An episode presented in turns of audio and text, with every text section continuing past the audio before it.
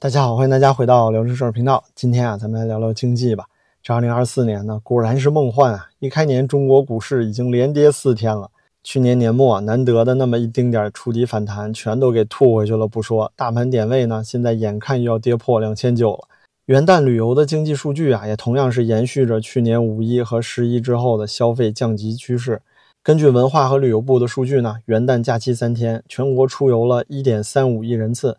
较疫情前二零一九年增长了百分之九点四，但是旅游总收入呢，较二零一九年只增长了百分之五点六，一落到人均啊，又萎靡了。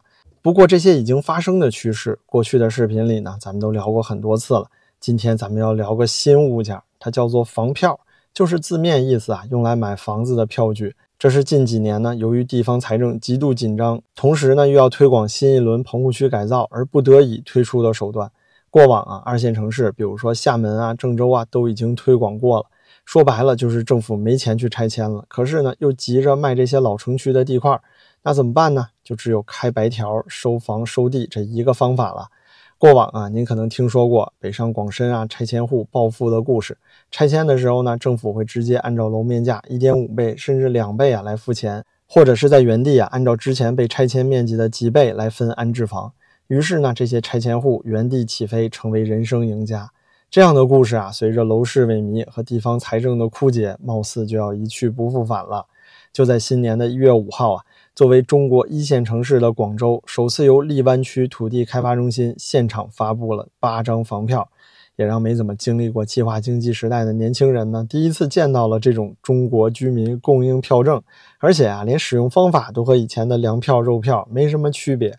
咱们来仔细观摩一下这张改革开放以后难得一见的房票啊，全名呢叫做广州市荔湾区房票凭证，上面写清了征收单位是荔湾区土地开发中心啊，就是政府直接发的，有持票人的详细信息，票面价格是两百五十万人民币，这第一张房票的价格就是二百五，真是非常有象征意义啊，朋友们。接下来呢就要看重点了，首先房票状态写的是正常，这其实挺奇怪的。如果说这张房票啊被取消了，或者是逾期了，那您说一张纸是不可能自己更新自己的状态吧？也就是说呢，广州市政府应该还在准备着，除了这些正常房票以外，添加特殊条件的房票，比如说在某个行政区域内专用啊，或者是某些特种人士使用，像是军人专用房票之类的。下面呢就是政策性奖励一万元，这就要讲到房票的半强制性。的确呢，目前为止，房票还是和原地安置、现金安置啊并列的一种可选补偿手段。当然了，广州市政府啊自己也曾经说过，有些项目会试点只提供房票，但是这种所谓的可选择性啊，其实也是非常虚伪。如果您在近几年经历过拆迁，或者是身边有拆迁的朋友，应该就明白了，政府的补偿措施呢，基本上是不可能让你有的选。比如说啊，您这被拆的房子可能市价一百万。但是政府啊提供给您其他的安置方法，大概率都抵不上房价，可能都是九十八、九十九，最多就给你一百万。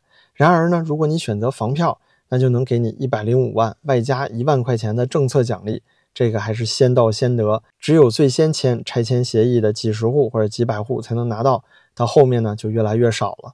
这就等于是啊变相逼着你选房票。接下来呢，这个房票啊居然还是有兑付期限的，从二零二四年一月五号。到二零二五年的一月四号，有效期仅仅一年。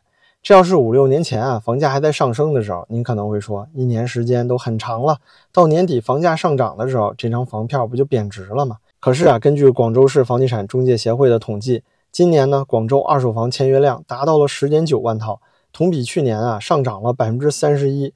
可是二手房库存的存量呢，却从二零二二年初的十万套，一直暴涨到二零二三年的十四万套。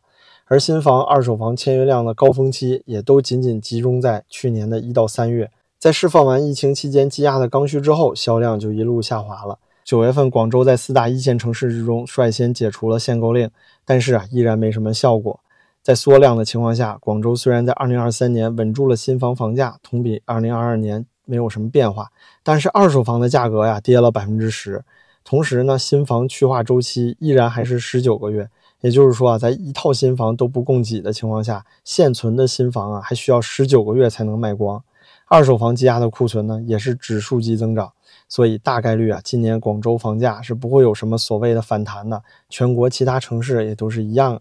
那如此说来呢，这个一年期房票不就成了烫手山芋了吗？很明显是有效期越长，同样预算在未来几年，你是越晚买房才能买的越好。然而这个房票却是有期限的，强制这些拆迁户必须在一年的时间里完成看房、选房、签合同，甚至贷款等等一系列操作，留给他们的时间确实非常紧张啊。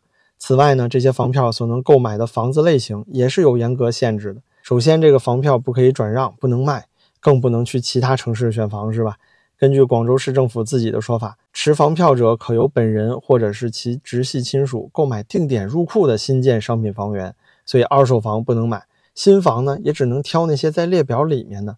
而所谓定点入库的房源啊，全都是开发商自愿报名。虽然呢现在是库存压力大了点，但是拿政府的房票啊，不就等于变相成了政府的债主吗？那回款周期啊，必然是会比普通的购房者长得多呀。中间如果万一有什么猫腻，哎，你再被政府克扣一下，不就完蛋了吗？所以您想想啊，都得什么样的项目才愿意加入这些所谓定点项目的名单呢？必然是那些不好卖的项目，甚至是已经执行保交楼的烂尾项目都有可能。并且呢，咱们看到这张二百五十万价值的房票，按照广州啊现在每平米均价三万五，也不过就能买到一个建筑面积七十平米、使用面积五十平米左右的小两居室。基本无法满足一个家庭居住的刚需，而且这种房票呢还是少补多不退，政策里说是多退少补啊，就是说如果您拿二百五十万的房票买房，花了两百万，多余的五十万啊还能找政府退回来。可要是您万一真这么干，想要找政府退还房票的余额，那可得做好拉锯战的准备了。过往郑州的拆迁户啊就是这样的经历，很多人两年过去了都没拿到钱，所以呢，大部分人只能选择少补。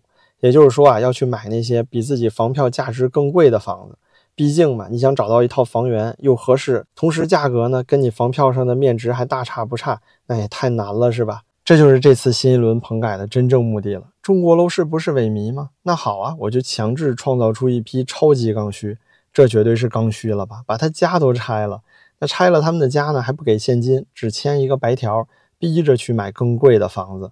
如此一来啊，短期之内就能刺激楼市的需求。其次呢，还能让这帮抠门的老百姓把家里的存款拿出来。与此同时，政府还不用财政直接掏钱来付拆迁款。这些白条呢，最终也会在一年左右的时间陆续转移给各大房企。到时候啊，咱们就等着看房企和政府之间关于房票兑付的拉锯战吧。您可能会说啊，中央不是已经给各地方政府提供了棚改项目基金吗？可实际上啊，根据广州市政府发布的《城中村改造房票安置实施办法》，房票资金的结算呢分为三步，政府部门会以分期支付的方式与地产开发商啊结算房票资金，被征收人也就是拆迁户完成房票购房之后支付票面金额的百分之十，城中村土地拆迁平整之后支付票面金额的百分之二十。直到这些土地呀全都卖掉，才会付最后的百分之七十。也就是说呢，拆迁户买房之后，房企拿到的不过就是一张白条，还有首期票面金额的百分之十而已。这不就是个买房押金吗？随后的百分之二十啊，还要等到棚户区拆完、土地平整之后才能支付，这至少需要半年左右吧。至于土地卖掉才支付最后的百分之七十，那就是一两年以后的事儿了。如此漫长的回款周期啊，你怎么可能吸引到优质房源呢？要知道，拆迁的棚户区啊，一般都在市中心的好地段，否则也没什么拆的价值。现在就等于是逼这些原本住在好地段的人去买极其远郊区县的房子，甚至是啊有可能烂尾的项目。我说他们用心险恶也不为过吧？不过呢，这还没完，可怕的事情啊远不止于此。政府拿着白条收拆迁户的地，事实上呢一分钱也没掏，而是让开发商拿出房子来还给拆迁户。这之间啊，唯一有抵押的就是政府的公信力了。一到两年之后，政府再卖地收钱还给开发商。说白了，这就是让原本财政应该出的拆迁补偿款，变成了一种政府专项债了。而且呢，它还没利息，拆迁户和开发商啊一起被薅羊毛，躺赚的就是政府。您再想想，为什么现在地方政府有大量的城投债暴雷呢？就是因为当初地方税改革现行预算法里面明令禁止了地方政府发债呀。所以他们只能利用政府的公信力，成立这种独立的城市建设投资公司来代为发债，这就是城投债的来历啊！以此呢绕过国家法规的限制。当然了，中央啊也是一直对此视而不见，等同于默许。现在呢，中国经济下行了，城投债已经破产，玩不转了。既然自己财政没钱啊，城投公司也借不到钱，同时呢，还得卖这些城中村的地，那怎么办呢？干脆就发房票了，这不就是最好的变相借贷吗？百分百空手套白狼的生意啊！现在广州作为四大一线城市之一，都开始轰轰烈烈的玩起来了。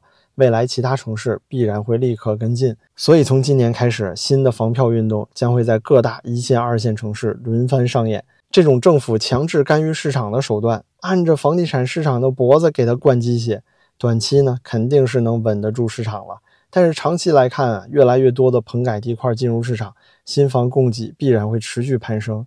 可是呢，中国经济的结构性问题它没有任何变化呀。市场经济受到的限制越来越多，人口也在断崖式下降。那么，这种饮鸩止渴的救市方法，只能把房地产市场这个雷呀往后拖个两三年。未来爆开的时候呢，很可能会更惨。最后啊，咱们还得说说房票这么个计划经济的新发明。改革开放之前呢，咱们国家都是分配工作，然后单位来分房子。那个时候啊，都没见过房票这种东西。这次呢，广州带头发行房票，其实就象征着计划经济在中国正在逐渐的打败市场经济啊。这其实也是中国经济现在最核心的病根儿。改革开放是促进了经济发展，发展的过程中呢，咱们也的确是遇到了一系列诸如官商勾结啊、贫富分化等等问题。法治社会啊，更是不完善。比如中国的劳动法到现在都是摆设，强制无偿加班和恶意欠薪更是比比皆是。一尊政府啊，想到解决问题的办法。并不是去深化改革，提供开放的言论环境，监督政府，完善的法治来保障所有参与者的利益，而是呢往后退，回到自己熟悉的计划经济时代——毛时代。这样啊，能让他有安全感，就好像呢一只臃肿的大鸟，一直是在窝里躲着，好不容易学会飞起来了，在空中遇到了一些以前地面上没见过的新麻烦。可是这只大鸟啊，并没有想着怎么锻炼好自己，怎么飞得更快更高，突破空中的这些困难，而是呢选择落回地面。哎，它又趴窝里了。毫无疑问呢，这次房票制度改革是可以短期刺激市场的。可是政府会不会因此收到了甜头，就开始准备下一步的粮票，甚至是各种消费票了呢？比如说啊，试点一些企业开始用一部分政府消费票来抵付工资。消费票啊，同样会有场景和时间的限制。逼着老百姓去花钱啊，这不就解决了之前肉喇叭白岩松说的那个老百姓有钱不敢花的问题了吗？而随后啊，这些消费票就可以非常自然的过渡到数字人民币了，计划经济也就真的离咱们越来越近了。有了这样的预期，您是不是也不奇怪为什么中国股市会持续萎靡了呢？股市就是市场经济的衍生品之一，市场经济现在都快被打死了，您说它能好得了吗？最后我想说啊，我个人认为房地产市场的萎靡原因是有特别多的，咱们以前也聊过，但绝对不能够用房票这种回到过去的方式来解决。如果说啊，今年咱们开始看到各地政府真的开始学习广州房票的先进经验，那中国经济啊真的没救了。我是希望这一切不要发生吧。您各位觉得房票会大面积铺开全国吗？欢迎在评论区内啊留下您的想法。今天呢，咱们就聊这么多，感谢您的陪伴。如果喜欢这期视频，别忘了点击订阅，您的支持对我也十分重要。感谢您的转发、评论和点赞，咱们就下期再见了，大家都要保重啊！